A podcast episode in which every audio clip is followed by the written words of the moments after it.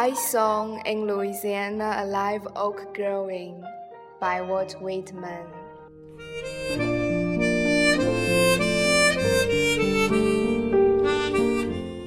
I saw in Louisiana a live oak growing.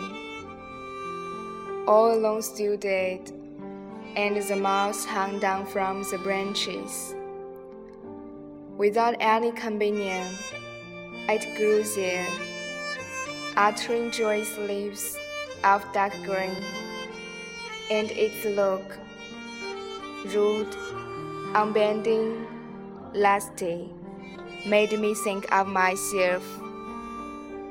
But I wondered how it could utter joyous leaves, standing alone there without its friends near, for I knew I could not.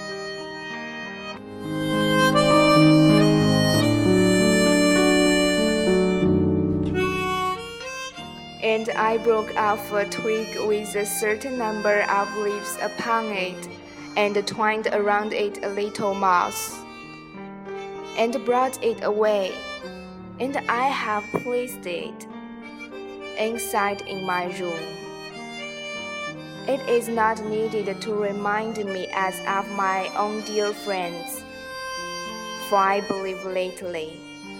I think of little heirs than of them.